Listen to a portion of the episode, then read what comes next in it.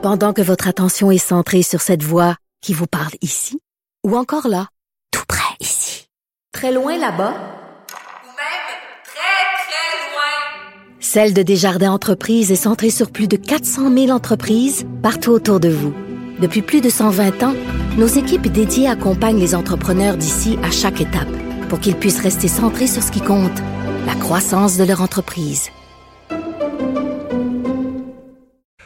Alors Vincent, dans les autres nouvelles qu'on surveille, euh, il y a bilan, bilan des cas, bilan des hospitalisations, surtout les hospitalisations qu'on va commencer à surveiller avec un peu plus de nervosité. Oui, qui font un bon aujourd'hui parce que le nombre de cas, euh, on est à 703. C'est plus qu'hier, mais par rapport à la semaine dernière, on avait 699. C'est presque équivalent. Et là, ça fait deux jours qu'au niveau des cas, on ne voit plus cette montée.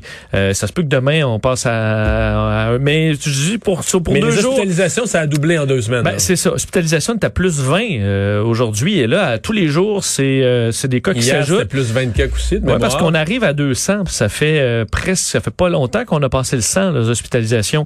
D'ailleurs, euh, j'entendais dans les, euh, les, les, les, les projections euh, qu'on fait à chaque semaine de l'INSPQ ou l'INE- l'INE- l'INES sur euh, les hospitalisations, on s'attendait à avoir le niveau aux soins intensifs qu'on a, le 70, le 22 septembre. Si on prend là, les projections des, des dernières semaines, et on, Donc, on est une semaine, 10 jours plus vite. Exact. Donc euh, souvent on peut avoir ça comme pessimiste les projections. Ben là on était plutôt optimiste.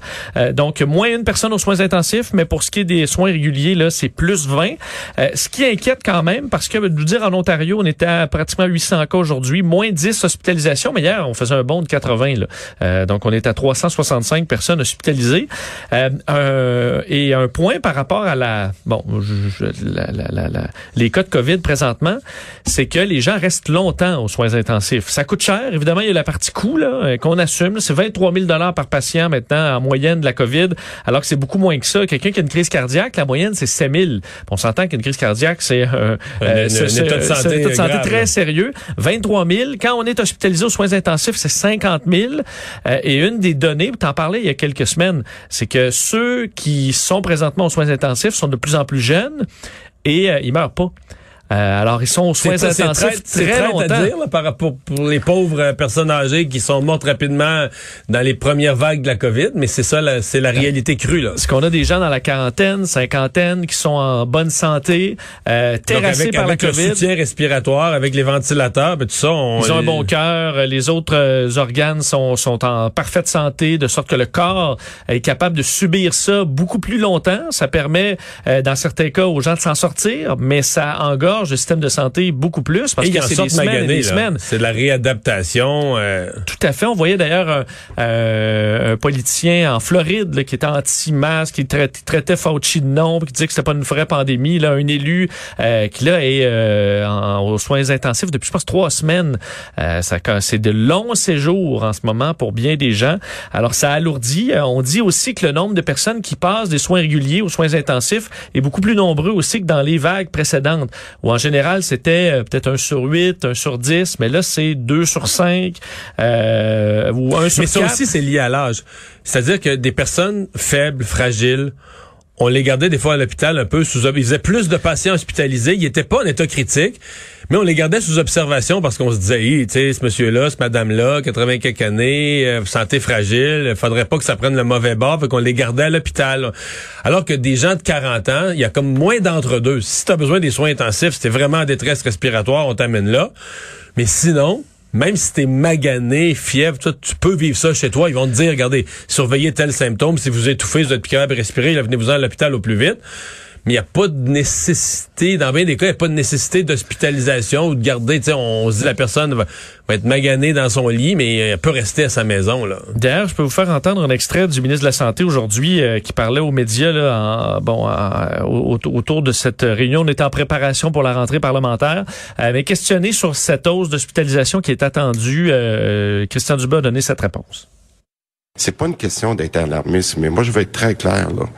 Les, vacci- les non-vaccinés ne viendront pas brouiller les cartes de notre retour à la normalité. Qu'on soit très très clair là, et c'est pour ça qu'on publie ces statistiques là, c'est d'être capable de dire aux non-vaccinés là, c'est pas des c'est pas des inventions qu'on fait hier. Il y a 10 personnes qui sont rentrées aux soins intensifs, dont 9 étaient non vaccinées.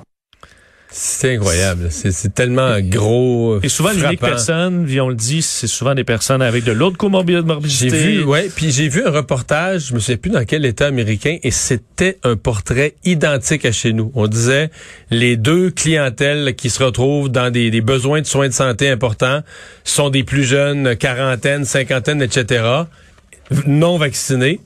Et des personnes vaccinées, mais euh, très âgées, système immunitaire affaibli. C'est les- pas les mêmes, c'est pas, non, pas le même pas non, mais c'était aux États-Unis, il y avait le même même même portrait que ce que le ministère de la santé nous donne ici là.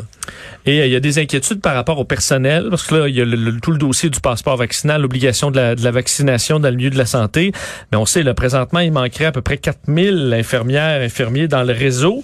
Euh, ça inquiète. Aujourd'hui, Christian Dubé a répondu aussi là-dessus. Euh, demande aux gens de rester, euh, de, de continuer, que les choses devraient s'améliorer, entre autres, avec les dispositifs de la nouvelle convention collective qui sont pas tous en place. On peut écouter Christian Dubé à nouveau là-dessus. Qu'on n'a pas vu encore tous les avantages de toute la convention collective qui vient d'être signée. On n'a pas vu euh, tout ce qui va avoir comme impact positif pour diminuer le temps supplémentaire obligatoire. On sait qu'ils sont fatigués. On le sait, ça.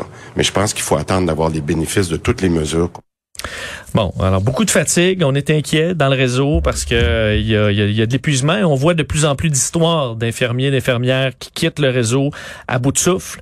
Euh, c'est pas en lien avec le statut vaccinal là, dans la plupart des cas, c'est tout simplement euh, une, une très très grande fatigue. Un mot sur le passeport vaccinal parce que euh, aujourd'hui un petit point de presse de la ministre de la Sécurité publique Geneviève Guilbeault concernant l'arrivée là, ou la fin de la période de transition, de la période de grâce, euh, le 15 septembre, ça approche, là, on est le 9, euh, ce sera terminé. Et là, euh, c'est la tolérance zéro, a voulu euh, répéter Geneviève Guilbeault aujourd'hui.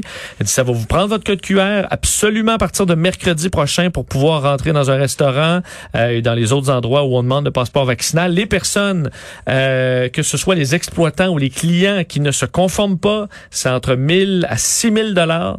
Est-ce qu'elle a donné plus de détails sur qui va vérifier ça et comment? Parce que la dernière fois que la question avait été posée à Christian Dubé, c'était assez élastique, là. Effectivement, on en a donné un petit peu plus, mais pas beaucoup plus. Ce qu'on dit, entre autres, c'est que euh, les commerçants qui sont pris avec des, aux prises avec des clients qui refusent de présenter le passeport vaccinal euh, vont devoir appeler des policiers. Bon, alors c'est comme ça que ça, c'est c'est à la base le, le, le tenancier, le propriétaire, les employés qui vérifient ça. S'il y a un problème, une confrontation, appelle les policiers. Pour ce qui est des euh, propriétaires qui eux ne suivront pas les règles, ben là c'est la dénonciation citoyenne. Euh, et à ce moment-là, si on fait un signalement, là on enverra un policier. Des inspecteurs que s'il arrive un policier, puis là tu, le- tu veux dire, avez-vous votre passeport vaccinal, monsieur l'agent? Mais on dit qu'il y aura des agents des forces de l'ordre qui vont faire des vérifications sur le terrain, ce que Christian Dubé veut pas vraiment dit la dernière fois. Euh, là, est-ce que c'est des agents des forces de l'ordre déguisés en clients? Euh, est-ce que moi, j'ai pas cette information-là? Mais il y aura des vérifications. À quel point on risque d'en voir et que les euh, propriétaires euh, rébarbatifs vont se sentir euh, sous surveillance? On verra, mais en gros, ce principe de dénonciation citoyenne qui fait fera peut-être pas l'unanimité, mais pour ce qui est des clients, c'est les, euh, les employés qui devront s'adresser aux policiers directement s'il y a un problème.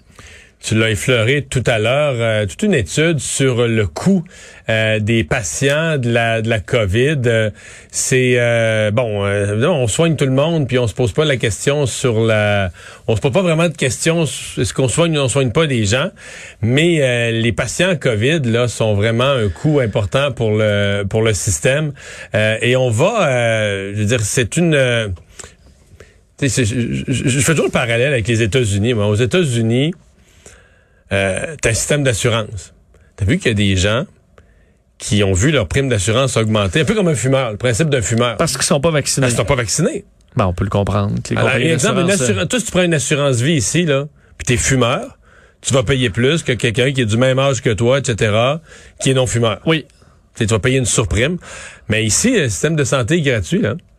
Fait que euh, on dit qu'un patient COVID euh, coûte euh, 23 000, 50 000 s'il passe aux soins intensifs, mais c'est Ouais. On trouvait que les vaccins, on les payait cher, mais à 40 Ouais. dollars la dose versus 50 000, ouais, c'est rentable. Ça revient, ça revient le pas vaccin là-dessus.